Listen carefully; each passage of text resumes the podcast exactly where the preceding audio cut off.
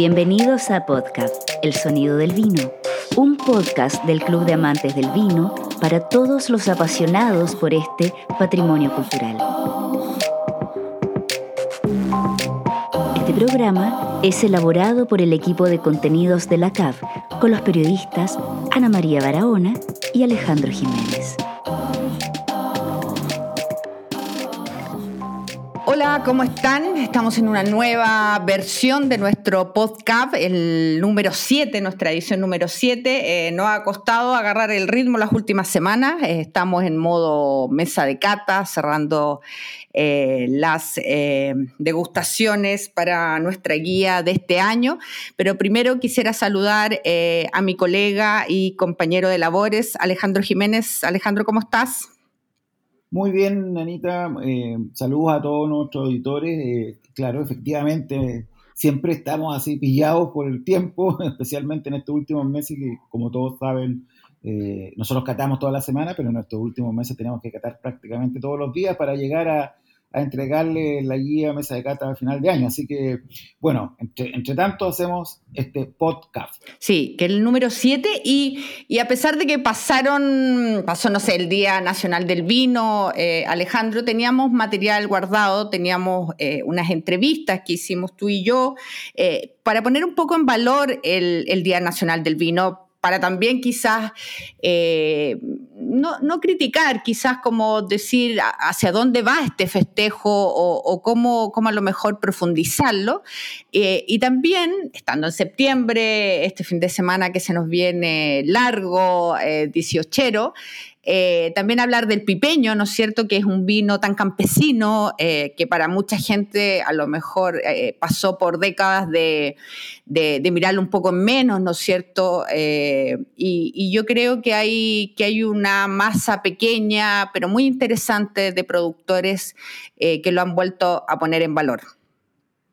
Sí, yo creo que evidentemente cuando nosotros empezamos a escribir en esto del vino hace 20 años, un poco más en mi caso, eh, obviamente el, país como cepaje, eh, el pipeño como vino, eh, la chicha, otros derivados, digamos, eran mirados por los enólogos de esas fechas como algo ni siquiera exótico, sino, sino definitivamente fuera de norma, digamos. Sí, no, de hecho, si tú miras, de hecho hice el ejercicio ahora solamente por curiosidad, de, si uno mira Wikipedia eh, o, mira un par de páginas oficiales, eh, el pipeño aparece eh, como elaborado con cepas no nobles. O sea, al país eh, todavía en páginas oficiales se le considera no noble. Así que eh, creo que ahí hay un trabajo que hacer. Pero ¿te parece que, volvamos quizás eh, al origen de este mes, Alejandro, el día 4 de septiembre, que además no se pudo celebrar en sí, no se hizo la fiesta ese día porque fueron las elecciones,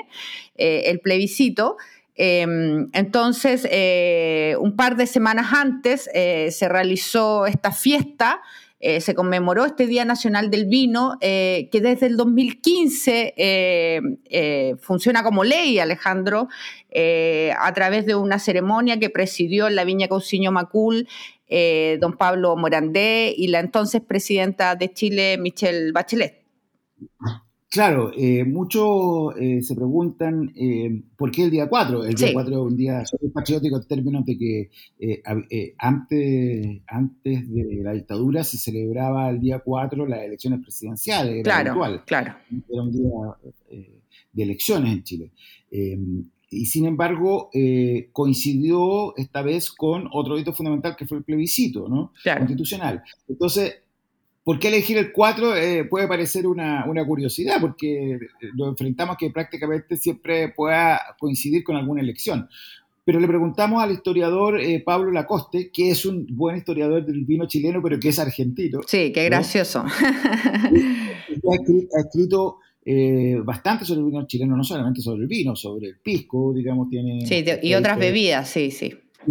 Picha, en fin, ha escrito eh, bastante sobre esto, ha hecho un aporte muy interesante y él eh, nos explica un poco el, origen de por qué el, Día del Vino se celebra eh, el 4 de septiembre a partir del decreto que dictó la presidenta Michelle Bachelet el año 2015. Así que, ¿qué te parece si escuchamos a Pablo? Perfecto.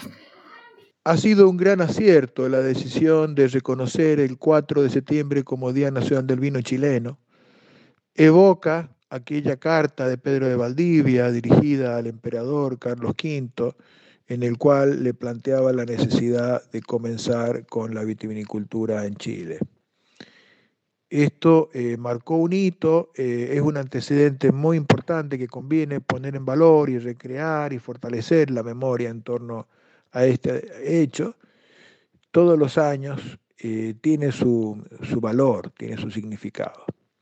Pero lo más importante es que esto pueda crecer. Todavía falta una celebración que esté a la altura del significado que tiene la industria vitivinícola en Chile porque eh, se trata de la industria emblemática nacional, la principal exportación industrial, la imagen de Chile en el mundo.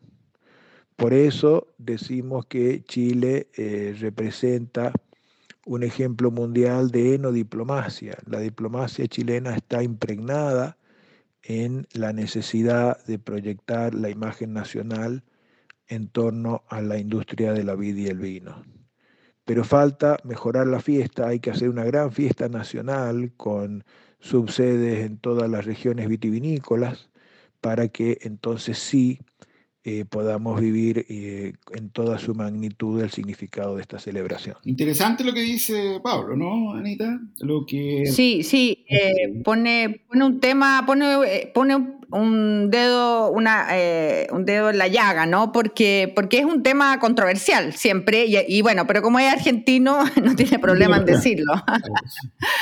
O sea, sí, yo creo que, mira, sabes que cuando, cuando escuchaba esa cuña de, Pablo, eh, me acordaba de la conversación que tuve hace un par de meses con Alejandro Vigil de Argentina, que lo sacamos en el perfil, ¿te acuerdas, no es cierto?, en la revista de agosto. Y, y, él decía que, claro, que es el presidente además, el, es enólogo de Catena, tiene su, vino, ¿no es cierto?, el enemigo, eh, pero, pero además asumió hace unos meses atrás eh, la presidencia de Wines of, Argentina, WOFA, y, él decía que probablemente el gran hito de, la gestión anterior, bueno, varios hitos, pero probablemente lo, más importante es que había convertido el Día eh, del Malbec en una fiesta no solo nacional, sino que mundial. Nosotros en Chile celebramos el Día del Malbec igual. Piensa tú que, es muy loco y, yo vi en esos días eh, una celebración eh, a, nivel, eh, a nivel mundial.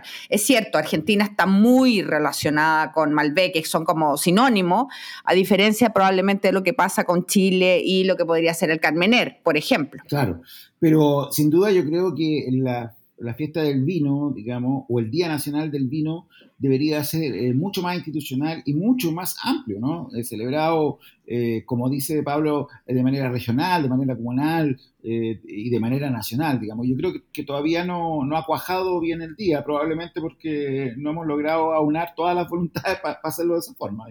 Sí, sí, creo que, hay que, probablemente tiene que ver con algo de la idiosincrasia propia chilena, pero yo creo que hay que hacer un esfuerzo, tal como tú comentas, eh, que no solamente se quede el Día Nacional del Vino en una celebración para las viñas que están dentro de Wines of Chile, sino que eh, también sea regional, eh, sea de los pueblos, eh, y que ahí probablemente tenga a lo mejor otro lenguaje distinto a esta, a esta fiesta que se hizo, ¿no es cierto?, en, la avenida Andrés Bello, en Santiago, en Providencia, eh, sino que probablemente eh, en cada lugar, en cada localidad, se impregne también de su propia identidad. Creo que, que eso sería súper importante. Sí, porque como vamos a escuchar ahora en, esta otra cuña de Pablo, eh, el vino chileno está ligado a la historia de, Chile desde su eh, fundación, digamos, y mucho más allá de su fundación como república.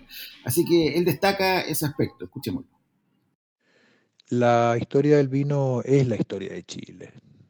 Eh, tenemos que, cuando llega Pedro Valdivia, rápidamente se ocupa de promover la incorporación de las primeras cepas que se van cultivando en La Serena primero, luego en Santiago y luego en el resto del país.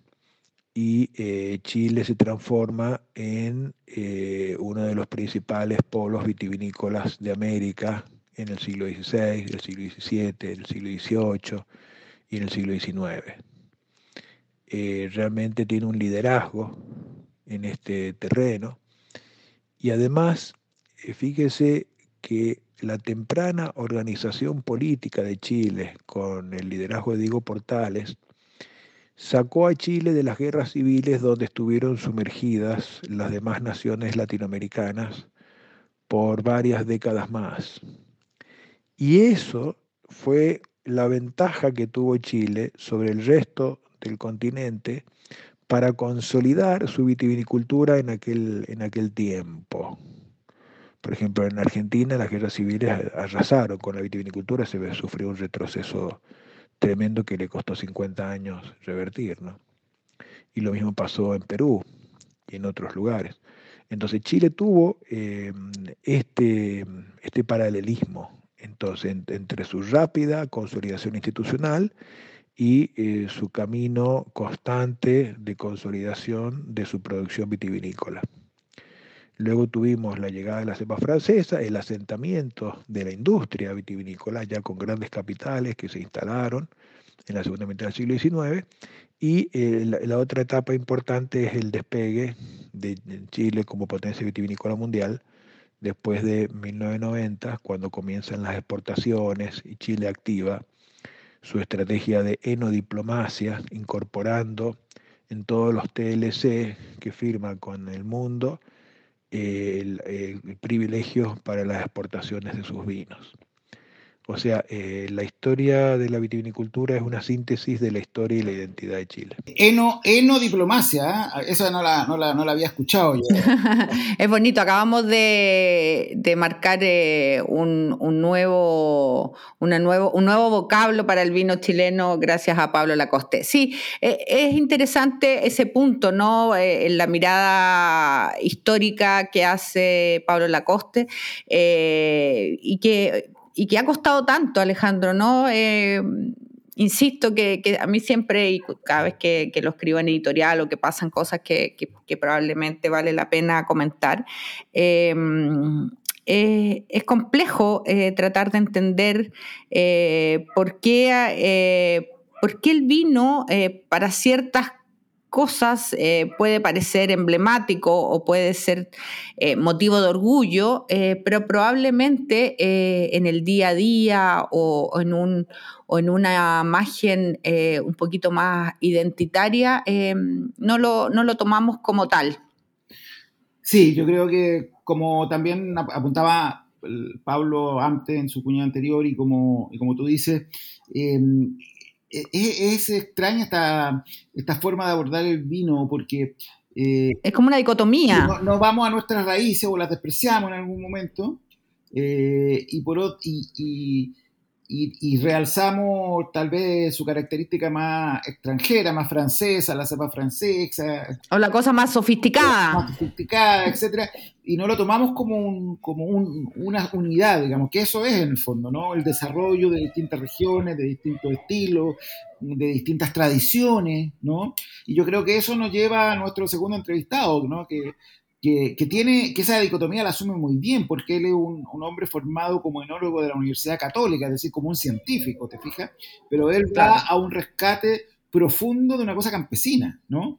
Sí, sí, sí. Habla, hablamos de Mauro Mauricio González, eh, de Estación Yumbel, que junto eh, con su mujer Daniela eh, tienen este proyecto precioso en, justamente en la zona de Yumbel.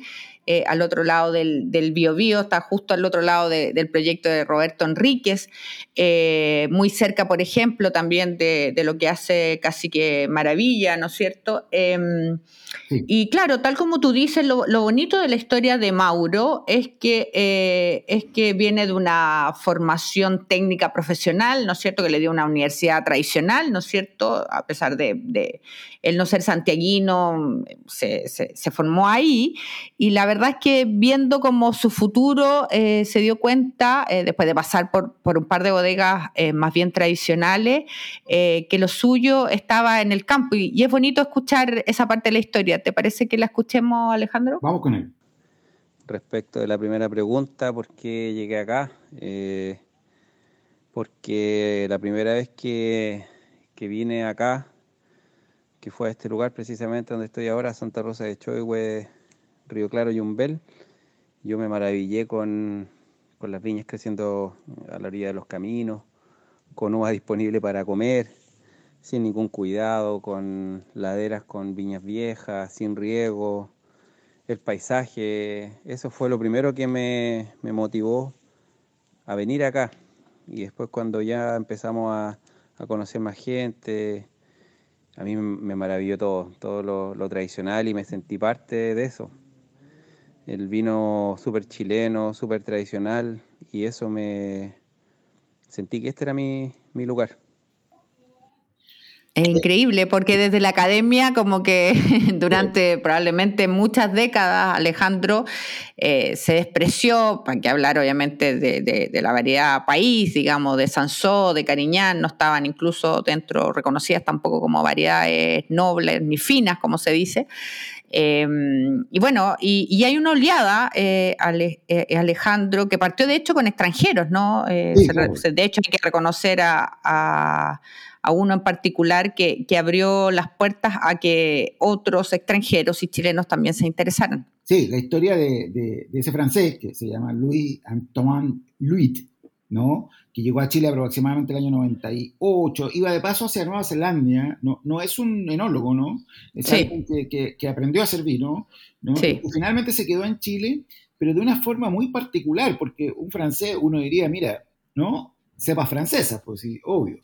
Pero él, va a la profundidad de, del, Maule, eh, de Cauquenes, de Itata en el fondo, y comienza a, rescatar eh, con vinos muy particulares eh, estos cepajes. O sea, Claro, y con las etiquetas típicas, ¿te acuerdas de esas etiquetas que, emulaban a, la, a los letreros de las micros de los años 80?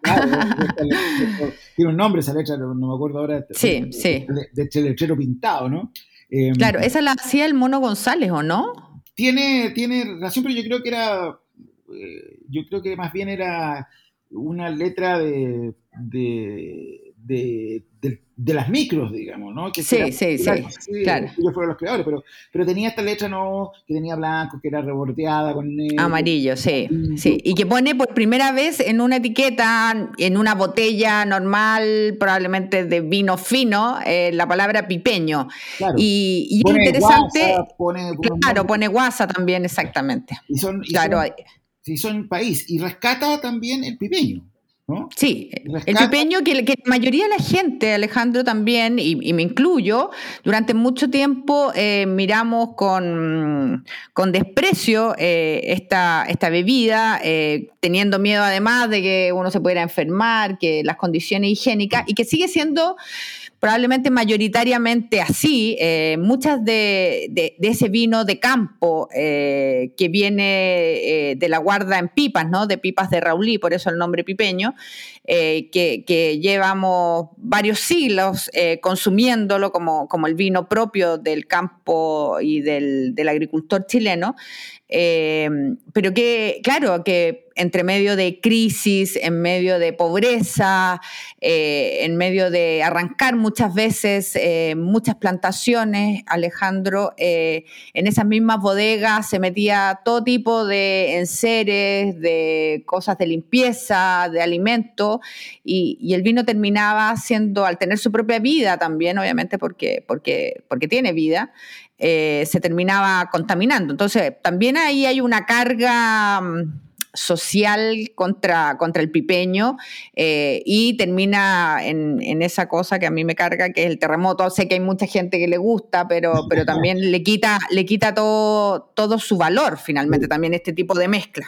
hay que considerar que, por supuesto, obviamente la higiene que, que, que, que al enólogo le enseñan, digamos, que, es muy antiséptica, totalmente antiséptica, eh, no convive con esta tradición campesina, ¿no? Donde efectivamente en el mismo lugar donde se hace el vino se hacen otras cosas, porque hay una economía de subsistencia, ¿no? Totalmente. Eh, probablemente ahí se guarda el grano, probablemente también entra la gallina, en fin, es decir, y, probablemente eh, aprendieron a echarle ciertos productos también para sostener más tiempo eso, ese tipo de vino. Lo que hay que decir sí que el pipeño es un vino, digamos, puede no gustar. Exactamente, hay que, hay que partir de esa base. El, pipeño es un vino, exactamente. Eh, nace de la uva y bueno, y ahí es interesante escuchar cómo lo explica de manera súper gráfica eh, Mauro. Sí, vamos con él. Bueno, este vino, o esta forma de hacer vino es eh, es, la, la, que existe en este lugar, la que representa la, historia de la gente. Y, bueno, el campo se maneja, las viñas se manejan eh, solamente con a mano, de forma manual. Eh, las fertilizaciones son en base a, a compost. En mi caso son caballos, yo tengo caballos y los caballos aportan fertilidad al campo no todos los años, sino cada tres años, cuatro años va, va tocando otra vez una fertilidad, una fertilización, perdón, que se aplica en otoño. Se poda relativamente tarde para evitar eh, la brotación temprana y así eh, tratar de hacerle el quite a la, a la helada, que acá es una zona muy fría. Em, y bueno, se cosecha, nosotros cosechamos temprano, se hace un pie de cuba, una semana antes, se muele con una máquina, que ya una, una pequeña cosa nueva. Se muele en máquina a la de Raulí, fermenta abierto por 15 días, 20 días, 25 días.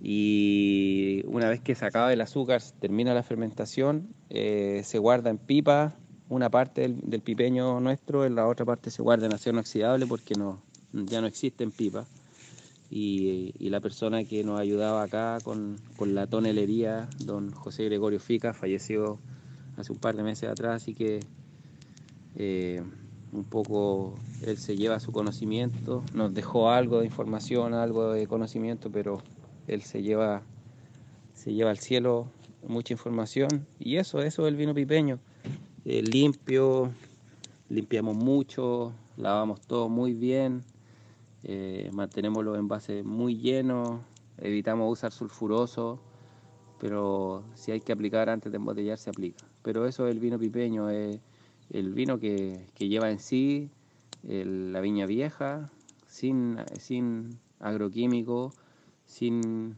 eh, producto enológico y con guarda, fermentación y guarda en Raulí. O sea, es la tierra, la viña, la gente y la madera, en este caso que es el Raulí. Para mí ese es el, pipeño real. El pipeño real.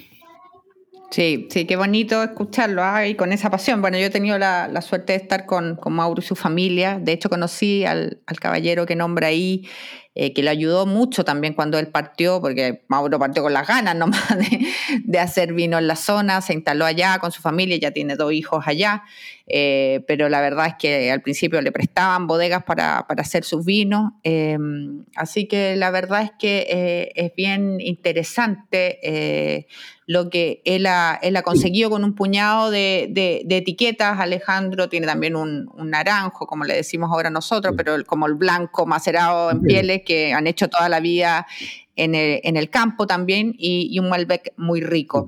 Eh, pero, pero, pero es muy interesante eso. Es importante también decirle a la gente que rescate el pipeño, o sea, que no le tenga miedo, que en general hoy día eh, los, los, cabros, sobre todo más jóvenes, que han optado por irse a vivir al campo, tener su propia viña, entre ellos muchos enólogos, eh, están haciendo buenos pipeños, están haciendo buenos vinos, vinos campesinos, tradicionales, simples. No digo que sean unos mejores que otros, lo que digo es que es que son vinos de mesa y de consumo rápido. Yo ah. creo que hay que saber probablemente consumirlos rápido, eh, la temperatura, buscar la, combinación de comida. Por ejemplo, Alejandro, yo creo que funciona súper bien, por ejemplo, con entrantes antes de un asado. Eh, son vinos como, eh, por ejemplo, también a mí me gusta mucho con, algunas comidas chilenas, que quizás a lo mejor no tengan tanto condimento o que no sean tan pesadas. Entonces yo creo que, que hay que darle, tal como tú dices, ojalá que vuelva a tener su lugar en la mesa, ¿no es cierto? Así es. Oye, y, también finalmente le preguntamos a, Pablo Lacoste, volviendo a, un poco una mirada general del vino chileno en este mes. le preguntamos también cuáles creían que eran los desafíos que tiene, que tiene desde el día 4 de septiembre para adelante, que tiene el, vino chileno, digamos, ¿no? Y él tiene una mirada bien interesante, a pesar de, como decimos, ser argentino, creo que es bastante, bastante, más hincha del vino que nosotros a veces, ¿no? Sí, escuchémoslo. El desafío de la vitivinicultura de Chile es fortalecer la identidad de sus vinos.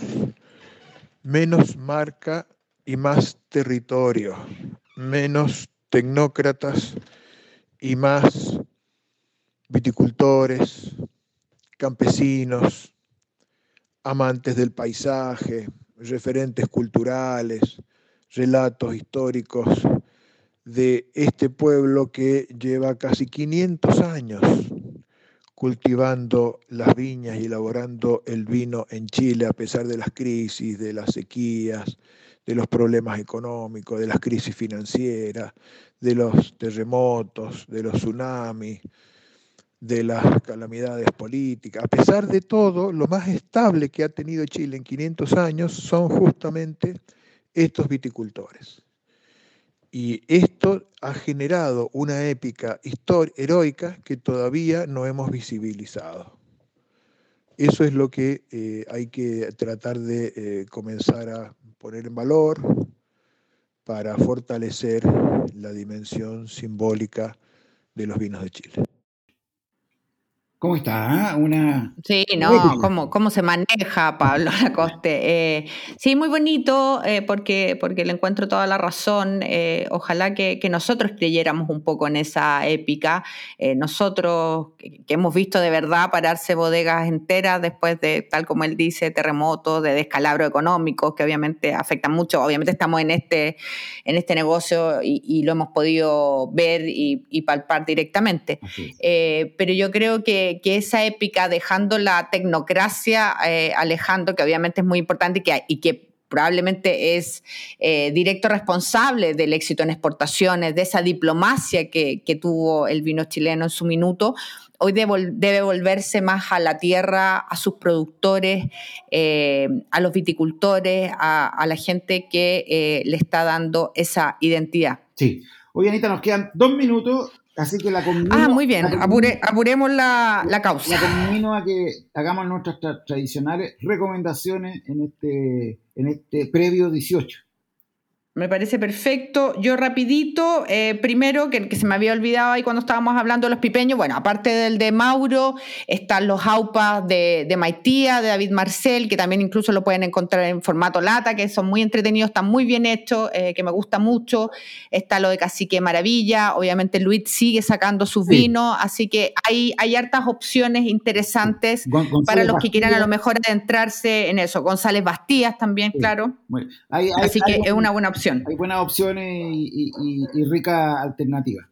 Oye, y lo otro que yo quería recomendar rápido es que estuve hace poquitos días en, una visita técnica a Bodegas Re y la verdad es que el lugar es precioso. Bodegas Re, eh, de don Pablo Morandé Lavín, eh, su hija Piedad Morandé eh, lo acompaña en, este, en este proyecto que, que cumple 10 años justo este año, eh, Alejandro, eh, una bodega que está enclavada en Lovalle, en Casablanca, exactamente a una hora de Santiago, si uno no se pilla taco ni accidente de por medio, y recibe eh, público, Alejandro, de lunes a sábado, y tiene muchas opciones, tiene tour, tiene degustaciones, tiene la opción de picnic, degustación de sus licores, que son una maravilla, se puede ser enólogo por un día, la verdad es que los invito a entrar a la web bodegasre.cl. También son súper activos en redes sociales a través de eh, el Instagram Bodegasre. Eh, porque la verdad es que es una gran experiencia eh, de uno de los grandes enólogos que ha producido Chile. Y un enólogo que, habiendo hecho grandes vinos en el Maipo, tiene su alma también en Cauquenes, de donde es la familia Lavín. Exacto. Y, que ha hecho también y optado por visibilizar hace ya muchos años vinos que tienen un origen cierto, no de las grandes ligas, fue el país, el Cinsó, el, propio Cariñán, digamos, yo creo que Pablo eh, ha, hecho la mayor labor para que hoy día sean cepajes que, que están con prestigio, digamos, ¿no? Totalmente. y yo también rápido quería, a propósito de una visita que hicimos también conjuntamente a Viña Casasilva en Colchagua, ¿cierto? En eh, Lolol.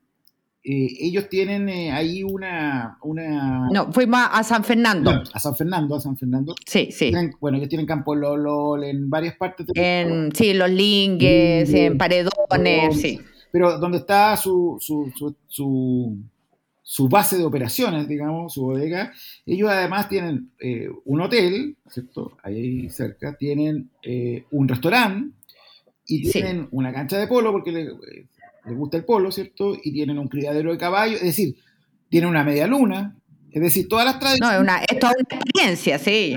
Todas las tradiciones chilenas para celebrar el 18 juntas ahí en Viña Casa Silva, una villa muy bonita, muy cuidada, muy, muy tradicional en ese sentido del campo chileno del centro, y, como alternativa para el 18 también creo que podría merecer una visita. Sí, o, sea, para todo septiembre, claro, porque ya queda poquito para el 18 probablemente algunos ya tienen su panorama hecho, pero la verdad es que eh, sí, está todo el año, está funcionando, está súper bonito en, para recordar y si necesitan un dato rápido, las mollejas y una, un entrante que tenía con lengua estaba increíble. Eso, parrilla, parrilla carbón. Eh, eso, Perfecto. eso. Oye, Anita, bueno, muchas gracias por este. Estábamos en nuestro séptimo capítulo, haremos más. De aquí a fin Sí, ahora vamos a tratar de, de ponernos las pilas. Quizás podríamos hacer uno cuando estemos cerrando la mesa de cata, eh, para contarles un poquito cómo funciona también estas sesiones finales y todo eso. Y podemos invitar a lo mejor a, nuestro, a nuestros compañeros de cata, Eduardo Alfaro y, Marcelo Pino. Así, que les prometemos volver a encontrarnos muy pronto. Un abrazo y felices fiestas. Felices fiestas a todos, nos vemos. Hemos concluido un nuevo capítulo de podcast, El sonido del vino, del Club de Amantes del Vino. Nos escuchamos en un próximo capítulo.